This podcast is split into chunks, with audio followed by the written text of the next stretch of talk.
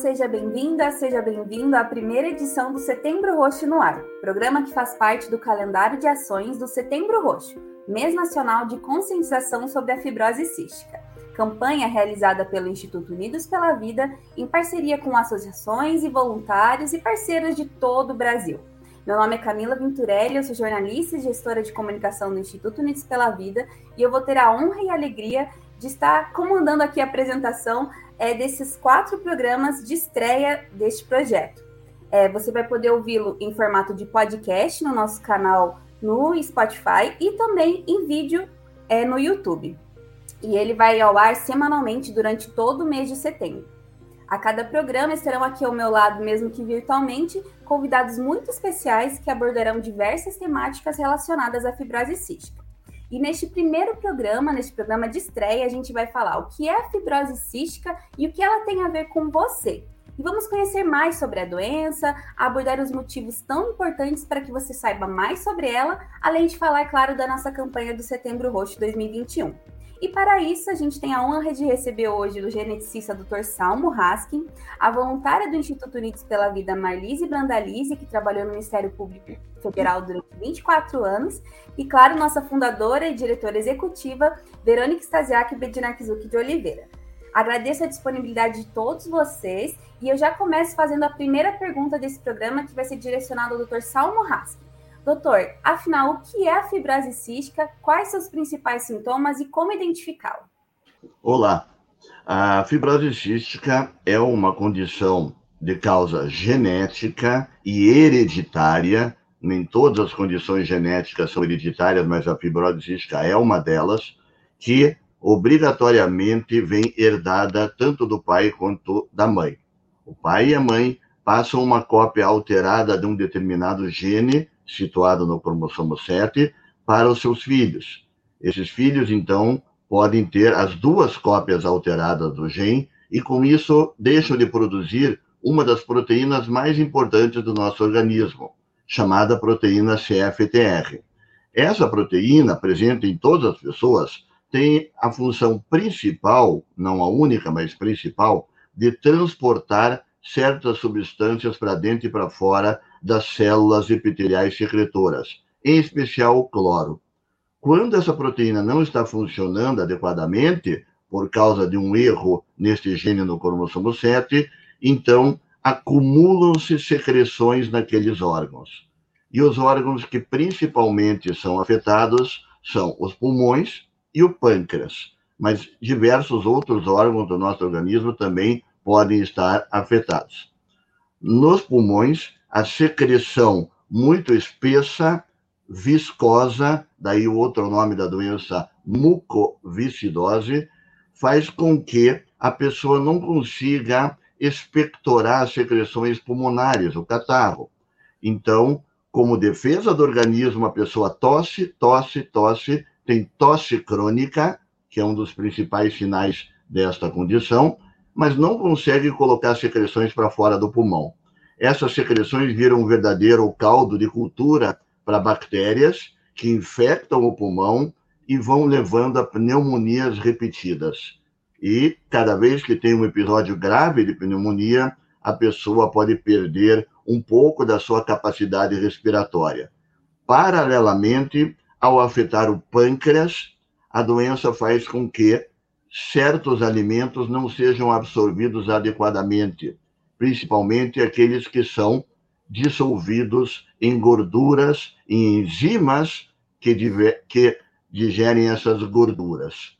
Essas enzimas são produzidas no pâncreas e o pâncreas não funciona direito e a pessoa, apesar de receber a oferta normal de alimentos, não consegue absorver os alimentos gordurosos que são muito importantes para o nosso organismo. E aí então começa a ter uma desnutrição secundária à falta desses alimentos gordurosos.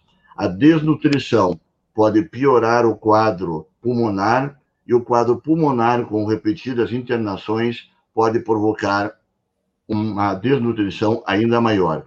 Cria-se um ciclo vicioso que só pode ser interrompido com o diagnóstico precoce, rápido, correto e a intervenção terapêutica específica para essa doença. Não se pode tratar essa doença como qualquer outra, ela tem uma conduta muito específica e conhecida pela comunidade científica internacional, e se aplicada bem precocemente, vai propiciar uma boa qualidade de vida às pessoas com fibrose cística. Doutor Salmo, e como é feito então o diagnóstico da fibrose cística? A gente sabe que tem uma forma de fazer essa triagem e é, ter mais chances do diagnóstico precoce, né? Fala um pouco mais sobre isso para a gente. Existem várias formas, na verdade, de fazer o diagnóstico da fibrose cística. A principal, como sempre dentro da medicina, é ficar atento aos sinais e sintomas, conhecer os sinais e sintomas, saber que eles são sinais e sintomas da fibrose cística, como, por exemplo, tosses repetidas e crônicas, desnutrição e outros problemas que podem acontecer no organismo. Suspeitando da doença, o principal exame complementar para confirmar é chamado teste do suor, que, como o nome diz, é dosada a substância do sódio e do cloro no suor da pessoa, que quase sempre estão muito aumentados em quem tem fibrose cística. Existem duas outras maneiras atualmente complementares de confirmar o diagnóstico. Uma delas é através do teste genético, estudando o gene da fibrose cística que eu citei agora há pouco, e a outra, que já há mais de uma década, é o teste do pezinho no Brasil, que obrigatoriamente inclui a triagem para a fibrose cística pela dosagem de uma substância produzida pelo pâncreas, chamada tripsina imunorreativa. De forma que, seja pelo teste do pezinho, seja por uma suspeita clínica dos sinais e sintomas, seja pelo teste do suor, é plenamente possível fazer um diagnóstico precoce da fibrose cística no Brasil.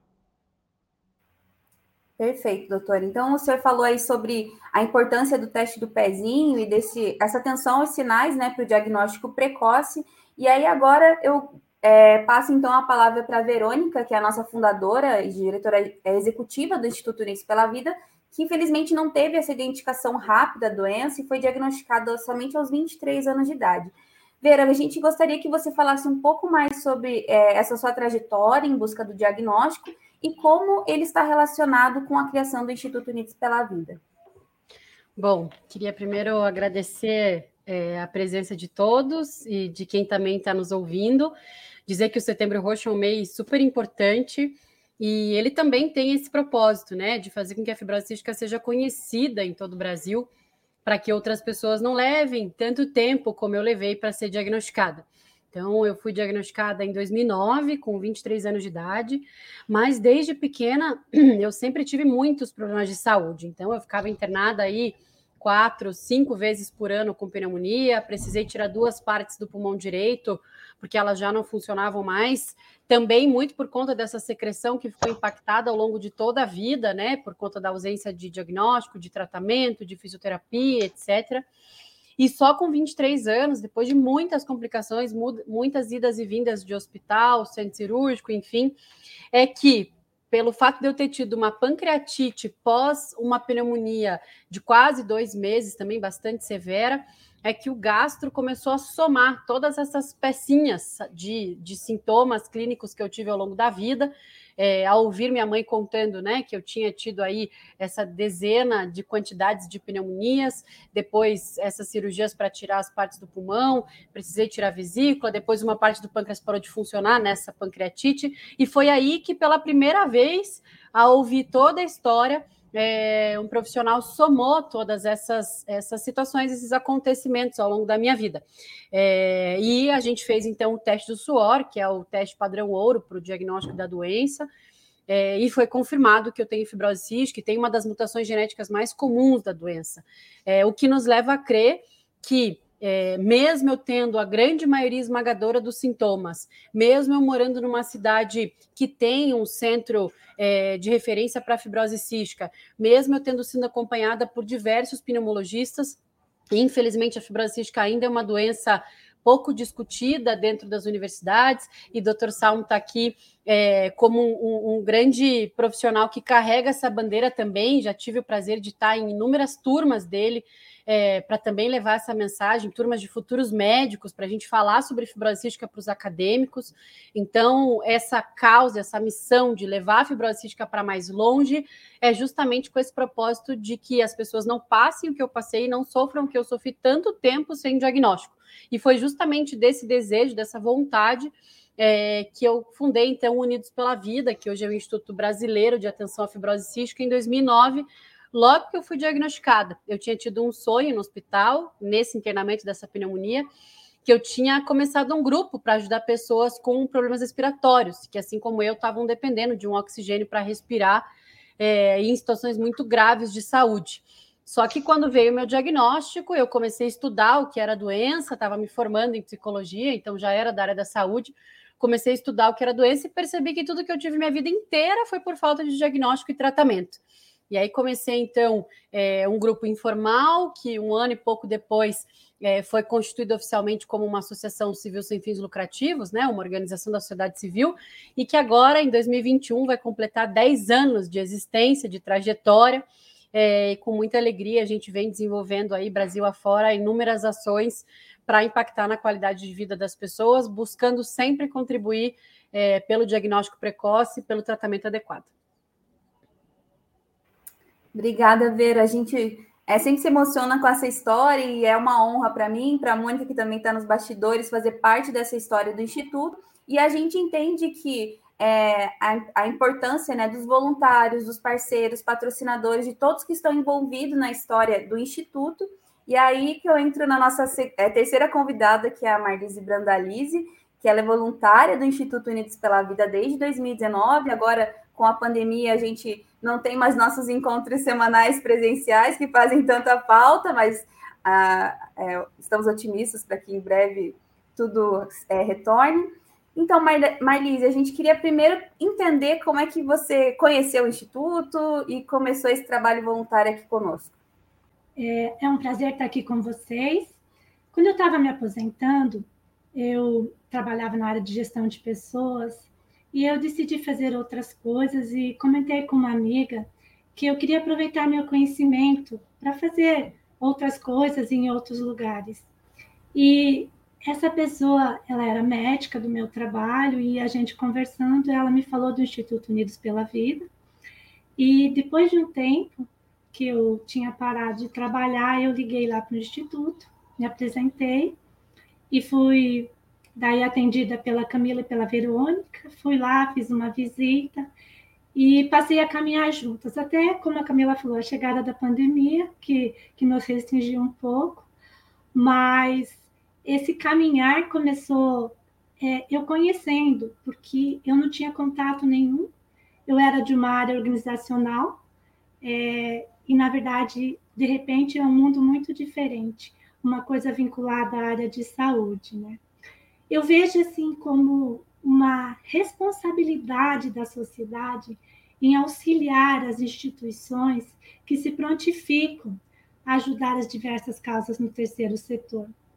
O terceiro setor é um, é um setor que trabalha muito, vocês sabem, a demanda é grande, as pessoas e os recursos são poucos. E cada vez que alguém, de uma forma ou de outra, se prontifica, é algo mais que pode acontecer. Eu acho que é, nesse, nesse vou dizer ramo, né?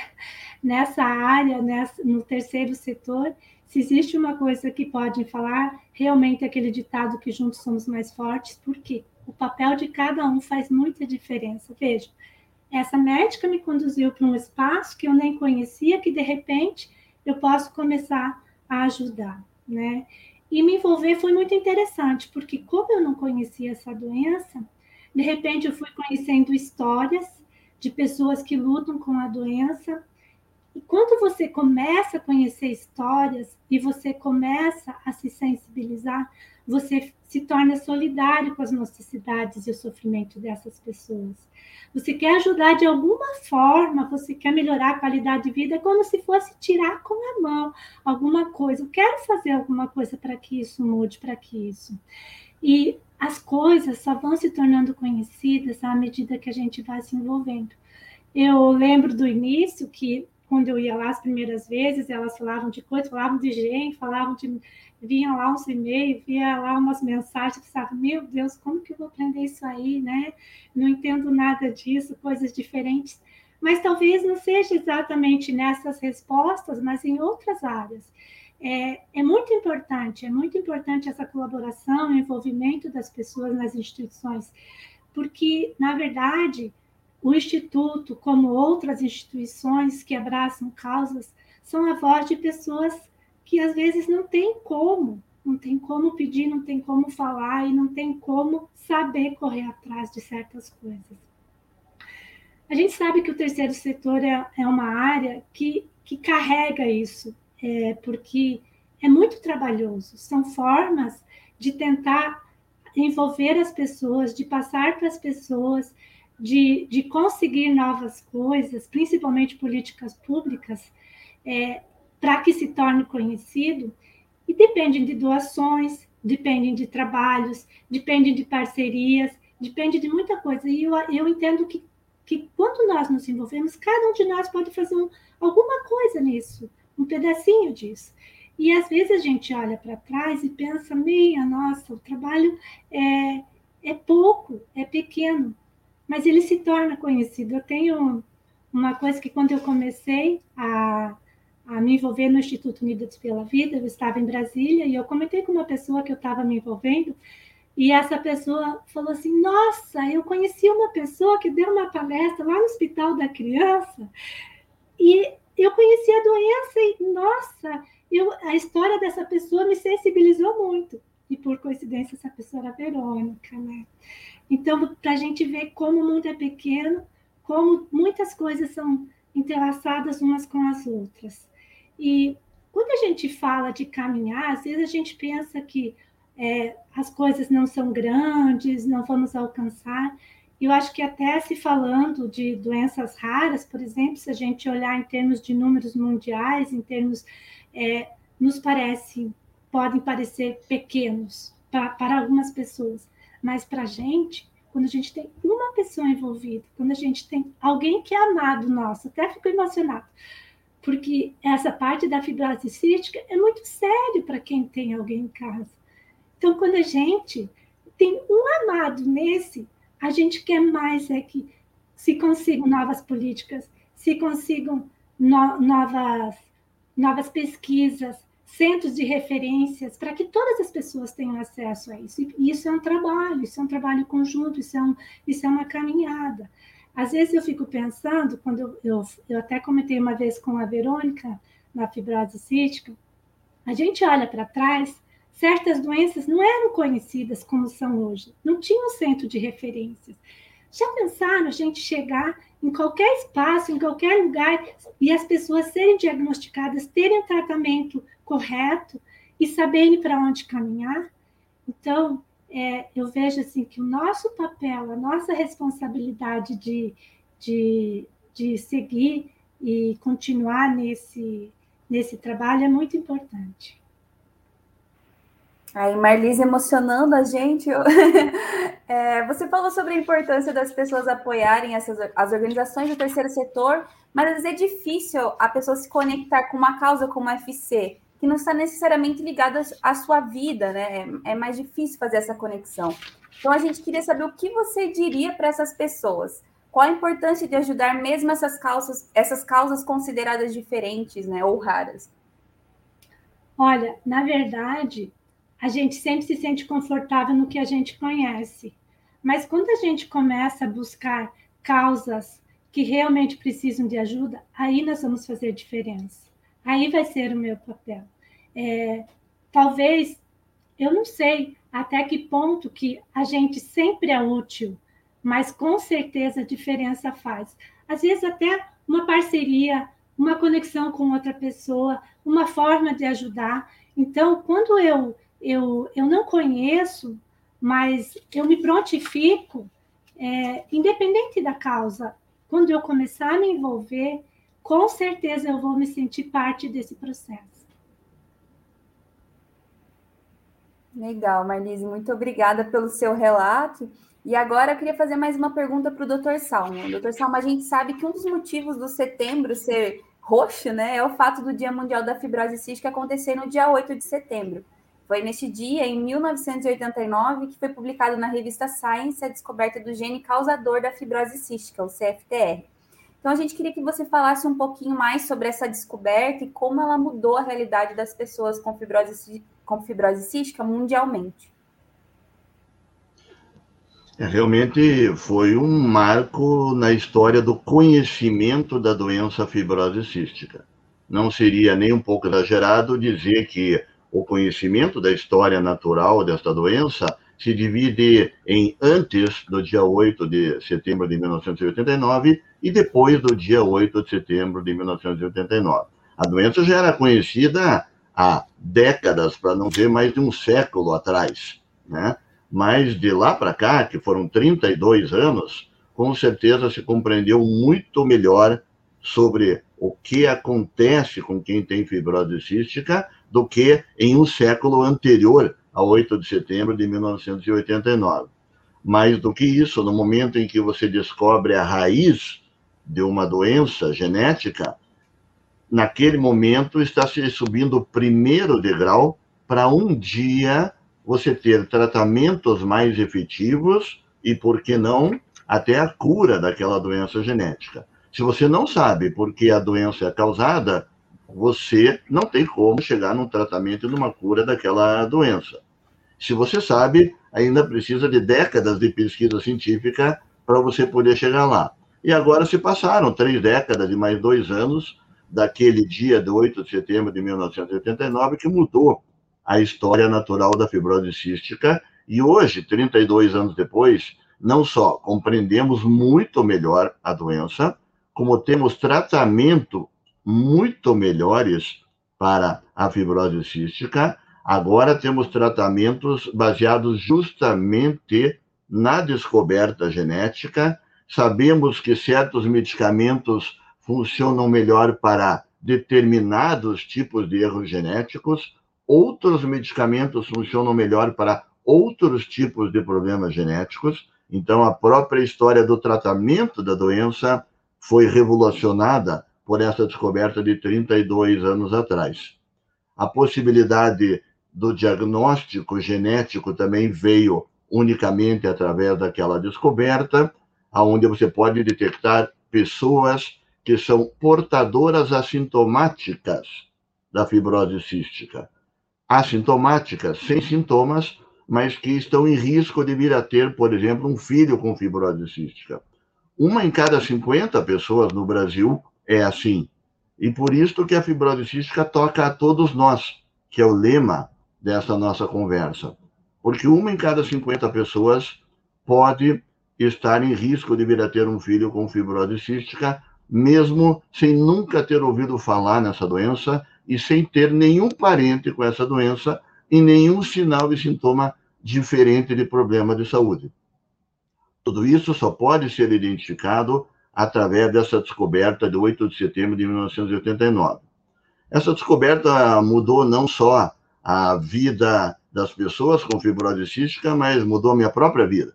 Porque por uma coincidência do destino, né, você perguntou agora há pouco, né, como que leva uma pessoa que não tem ninguém com fibrose cística na família a se engajar né, na defesa de algo que não pertence a si próprio, né?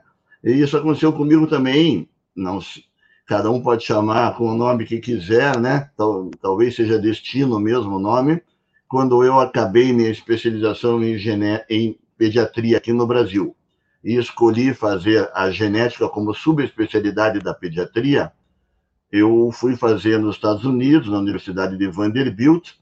O ano era 1989, e quando eu cheguei lá no primeiro dia de trabalho, o meu futuro chefe me disse assim: por que, que você não estuda a genética da fibrose cística? Porque há três meses atrás, depois de anos de procura, o gene foi identificado e agora é possível fazer o estudo da genética de todas as populações do mundo. certamente ninguém no Brasil ainda fez, porque acaba de ser identificado. E eu, obviamente, aceitei, e ali comecei uma linha de pesquisa sobre a genética da fibrose cística, que me ensinou muito sobre genética como um todo. Muito do que eu sei sobre genética eu aprendi estudando a genética da fibrose cística. E tive a felicidade de publicar inúmeros trabalhos científicos na literatura mundial, mostrando como é que é a genética da fibrose cística na população brasileira. Então, a vida das pessoas pode ser modificada por situações e momentos que elas nunca imaginam. Assim acontece com todos que têm, infelizmente, terão fibrose cística, baseado na descoberta de 8 de setembro de 1999, e também a minha carreira profissional foi muito modificada pela descoberta do gene nesse mesmo dia. Perfeito, doutor Salmo. Muito obrigada por compartilhar essa parte da sua história conosco. E depois dessa aula de genética, história mundial da fibrose cística, gostaria de passar de novo a palavra para Vero. É, Vero, fala para a gente como surgiu então esse movimento do Setembro Roxo aqui no Brasil e como a, a campanha acontece mundialmente. Também é, traz um resumo das ações que a gente preparou este ano para a campanha. Bom, é, não tem como não se emocionar, né? Ouvindo esses dois grandes amigos, graças a Deus eu tenho a alegria de falar que, que tenho eles também como grandes amigos e parceiros do Unidos pela Vida desde muito tempo. O doutor Salmo, há muitos anos, desde o comecinho do Unidos, uhum. já nos acompanha e, e já fizemos muitas coisas juntos e espero que sempre continuemos aí nessa parceria. E Marlise também é, a gente só chegou aqui no final da nossa primeira de inúmeras décadas, graças a pessoas como vocês. Então, também queria falar aí do nosso agradecimento. O Setembro Roxo também é feito por muita, muita, muita gente. Então, em 2009, quando eu fui diagnosticada, eu fui diagnosticada dia 29 de setembro, quatro dias depois é, de completar 23 anos. Então, foi um é, é um novo aniversário que eu celebro todo ano, porque é, pode até parecer meio loucura para quem vai ouvir isso, mas é, é, o diagnóstico para mim veio como um grande presente. Os 23 anos que antecederam o meu diagnóstico foram extremamente complicados é, em quesitos de saúde, então você saber o que você tem muda toda a história, né? Então, e, e aconteceu isso comigo. Não necessariamente a gente quer ter uma doença, mas muito melhor com um diagnóstico correto, um tratamento adequado e o um entendimento sobre o que acontece comigo, enfim, do que como era antes, né? É, eram inúmeras complicações a perder de vista. Eu era sempre conhecida com a pessoa como uma pessoa que não saía do hospital e que não parava de tossir. É, e embora eu não saiba exatamente como é respirar com tranquilidade e passar um dia sem tossir, é, hoje minha vida é muito mais é, controlada, os, os sintomas, do que antigamente. E o Setembro Roxo nasceu exatamente nesse ano, ainda não na proporção que ele é hoje. Então, em 2009, é, logo que eu fui diagnosticada, eu descobri que dia 5 de setembro, que já tinha passado naquele ano, era o Dia Nacional da Fibrose Cística, porque tudo eu comecei a descobrir a partir dali. Então, em 2010, nós fizemos a primeira ação aqui em Curitiba, é, assinalando a passagem do Dia Nacional, que já existia, né, dia 5 de setembro.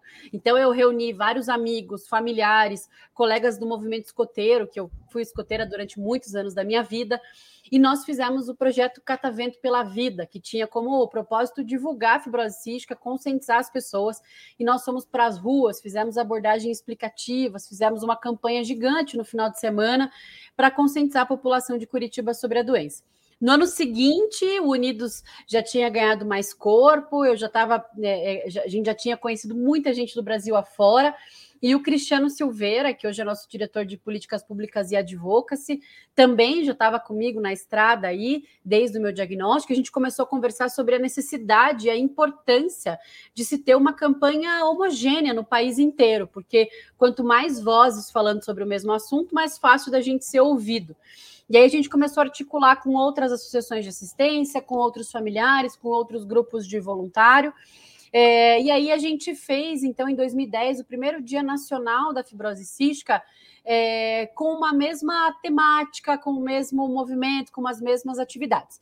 2011 isso também foi ganhando mais corpo, 2012 é, já ficou muito maior, com muito mais cidades, muito mais eventos presenciais, até que em 2013 foi instituído, então, o Dia Mundial da Fibrose Cística, assinalando a passagem é, da, da, descoberta, né? Como o Dr. Salmo explicou para nós, e publicação da descoberta do gene causador da doença.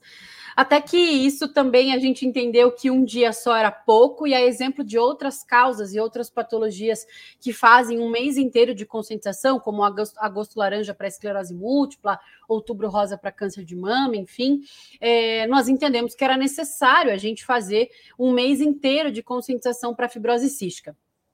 Até que descobrimos que a fibrose cística também tinha uma cor, assim como rosa para o câncer de mama, e é, definitivamente, há oito anos, começou o mês nacional de conscientização da fibrose cística, intitulado Setembro Roxo, é, a exemplo de tantas é, campanhas de muito sucesso de outras patologias, porque a gente entende que a informação pode chegar a lugares que a gente não imagina. Nós já tivemos casos de pessoas que assistiram a nossa campanha na televisão é, que ano passado passou em rede nacional e todos os anos a gente consegue emplacar aí em vários canais de televisão do Brasil, além de outras inúmeras ações, é, e receberam o diagnóstico, foram em busca do diagnóstico justamente por terem conhecido os sintomas através das nossas campanhas. Então, eu acho que não existe alegria maior no mundo do que saber que todo esse trabalho gigante que a gente faz por aqui, que envolve tanta gente, tanto trabalho, tantas coisas, é, pode salvar uma vida. Então, é, por uma vida que a gente salve, todo o esforço já valeu a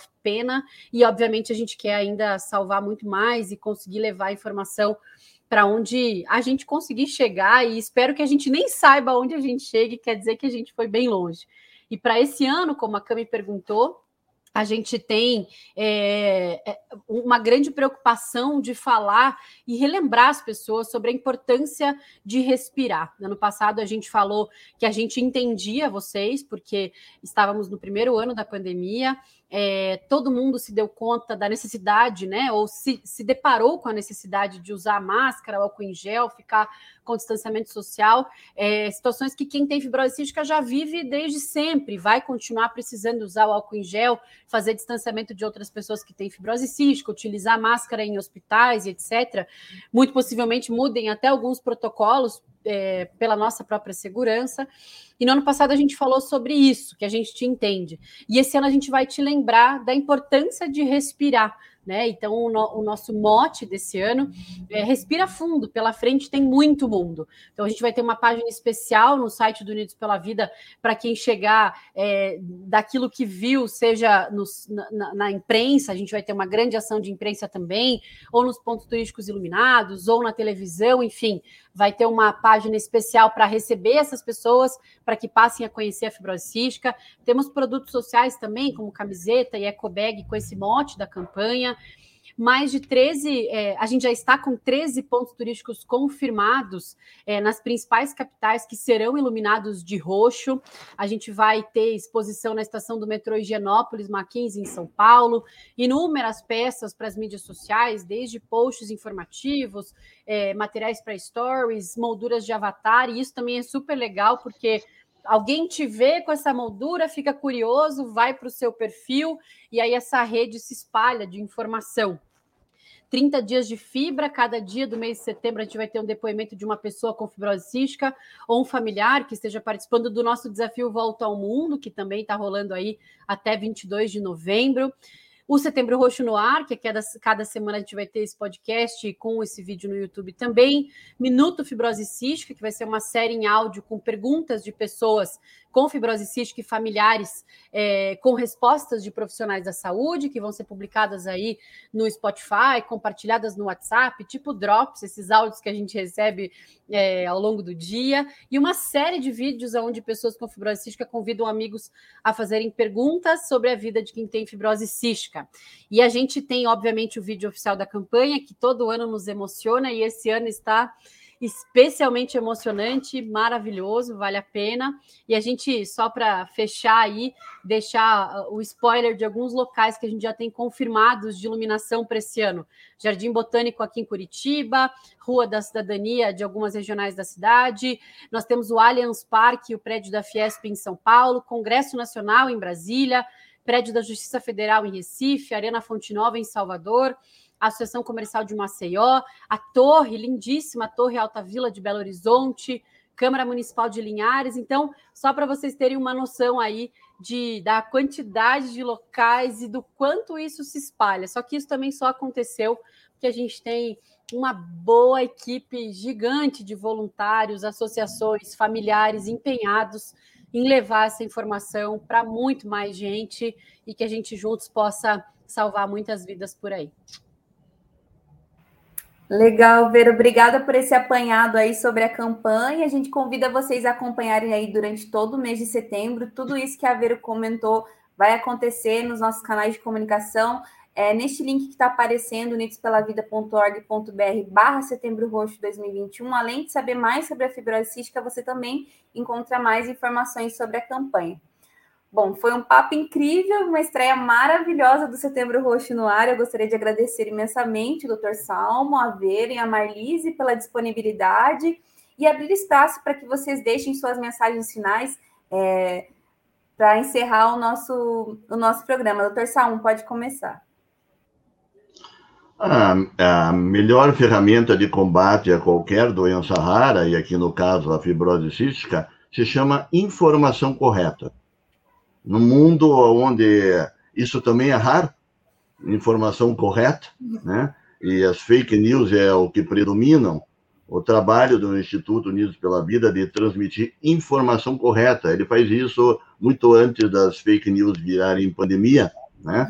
Esse é o trabalho mais importante, é a ferramenta mais importante para combater uma doença. Informação para todos, para a sociedade, para os gestores, para os profissionais de saúde, né? para a população como um todo. É isso que, na raiz, o Instituto Unidos da Vida tem feito desde o primeiro minuto e vem transformando a realidade desta doença. Informação é o melhor remédio. Perfeito, doutor Salmo. Obrigada pela sua participação. Ver, por favor. Difícil falar depois dele, né?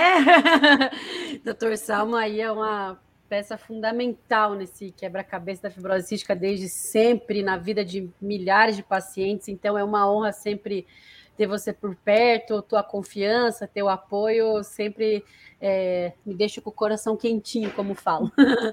é, queria agradecer mais uma vez a participação de vocês, agradecer a todos que estão nos assistindo, levem essa informação adiante, participem das ações do Unidos pela Vida, conheçam. A gente desenvolve ações e projetos aí é, dentro de cinco grandes eixos, né? Então a gente trabalha não só com a comunicação, como a gente está fazendo aqui agora, mas também com todo o suporte aos novos diagnósticos, encaminhamento, orientação, articulação com as associações, educação e pesquisa científica. A gente trabalha com o desenvolvimento organizacional de outras associações, estimulando a profissionalização do terceiro setor, auxiliando essas instituições tão importantes e relevantes no Brasil a fortalecerem o seu trabalho. Trabalhamos com incentivo à atividade física através do projeto Equipe de Fibra, que também tem agora o desafio Volta ao Mundo, e muito também dentro de políticas públicas e advocacy, em toda essa articulação é, com os principais atores aí de governo, para que a gente consiga garantir e defender os direitos das pessoas que têm fibrose cística. Então, nosso, nosso trabalho é realmente muito focado nessa atenção global às pessoas que têm fibrose cística, porque permeiam inúmeras necessidades nesta realidade. Então, agradeço muito o carinho de vocês, a participação, o apoio, é muito bonito ver esse sonho se realizando ano a ano aí, cada vez com mais gente. Agradecer também a Mônica, que está aí nos bastidores, é, coordenando pelo segundo ano o Setembro Roxo, Cami, que já está com a gente aí pelo terceiro ou quarto ano no Setembro Roxo, é, quarto ano de Setembro Roxo, já terceiro ano com a gente também. É, fazendo tudo com muito amor e carinho. Parabéns pela apresentação, o programa foi lindo e devolvo a bola para você agora. Obrigada, Vero. É, eu vou encerrar com a Marlise, porque ontem a, gente teve um spoiler aí do que ela quer falar. Então, Marlise, por favor, nos emocione agora também. É, gente, no terceiro setor, eu queria falar primeiramente isso, que o reconhecimento e o envolvimento das pessoas ajuda a sustentar esses trabalhos, impulsiona e promove a sua continuidade. E eu queria encerrar com um depoimento. Eu acho que vai muito a calhar com o que a Verônica falou, de que a gente consiga divulgar muito e muita carar com o que o, o Dr. Salmo falou. O Dr. Salmo falou em destino, em a gente ser colocado em certos lugares, e às vezes a gente não sabe porque entrou ali, né? É, a minha história é curtinha, mas eu não consigo esquecê-la, então eu gostaria de compartilhar com vocês. É, quando foi a primeira semana no Unidos pela Vida, eu saí de lá meio me perguntando o que, que eu faria lá, qual seria meu papel, afinal, seria uma continuidade, seria o que, que eu faria de diferença lá. E no final de semana eu fui andar com uma amiga minha no parque, todo quem conhece Curitiba sabe que existem muitos parques em Curitiba. Eu fui num, num parque e a gente resolveu sentar num banco. E aí ela me perguntou, eu falei que eu estava me envolvendo, que eu tinha ido essa semana, e aí ela me perguntou o que, que era, né? E eu, da minha forma leiga, comecei a explicar né, o que, que era fibrose cística e quais que eram os trabalhos que a Unidos pela Vida fazia. E aí a gente estava ali conversando é, e, de repente, de trás do banco saiu uma mulher. E essa mulher olhou para mim e falou assim, olha, você me desculpe, eu não consegui deixar de ouvir a conversa de vocês, mas o meu sobrinho teve, eu não lembro se é um filho ou uma filha, teve um filho, teve um filho, uma filha, não lembro, e, ela, e ele tem essa doença. Aonde é esse instituto? Como que eu posso contactar com esse instituto para eles terem mais informações? Então, gente, um lugar que eu não esperava, uma pessoa que eu não conhecia, mas quem sabe ajudou uma família inteira a conhecer mais, a fazer diferença. Então é isso que o doutor Saulo falou. Aonde a gente estiver, a gente é colocado, aí é o nosso papel. E parabéns pelo Instituto, porque com certeza muitas, muitas pessoas estão sendo conduzidas por vocês. Ai, gente, que difícil encerrar que agora. Difícil obrigada. Ai, obrigada, Marlise. Estava no script esse negócio, não. É. obrigada, Ai, Marlise, que coisa linda. É aos isso, nossos gente, é convidados. É Obrigada pela disponibilidade. É, agradeço também a todo o suporte da Mônica Herculano, que é jornalista e gestora de projetos aqui do Instituto, que nos deu todo o suporte técnico para a realização deste programa. Também agradeço a sua audiência e te convido a saber mais sobre o Unidos pela Vida e sobre o Setembro Roxo, acessando www.unidospelavida.org.br. Você pode deixar mensagens e dúvidas aqui nos comentários do vídeo, se você estiver assistindo no YouTube. E se você se interessou em ser voluntário, assim como a Marlise, entre em contato com a gente pelo e-mail contato unidospelavida.org.br ou mande uma mensagem para o nosso WhatsApp. É DDD 41 99636 9493. E se você quiser apoiar a causa e os projetos do Instituto Unidos pela Vida, Basta acessar o link que está aparecendo aqui na sua tela, doa.re barra UPV, e escolha a melhor forma de ajudar. Ou ainda conheça nossos produtos em unidespelavida.lojaintegrada.com.br. Se você estiver ouvindo esse programa no Spotify, estes links estarão na descrição do episódio. E na loja online você vai encontrar, por exemplo, a, os produtos oficiais do Setembro Roxo, a camiseta e a eco bag da campanha. Até o próximo episódio do Setembro Roxo no ar. Muito obrigada.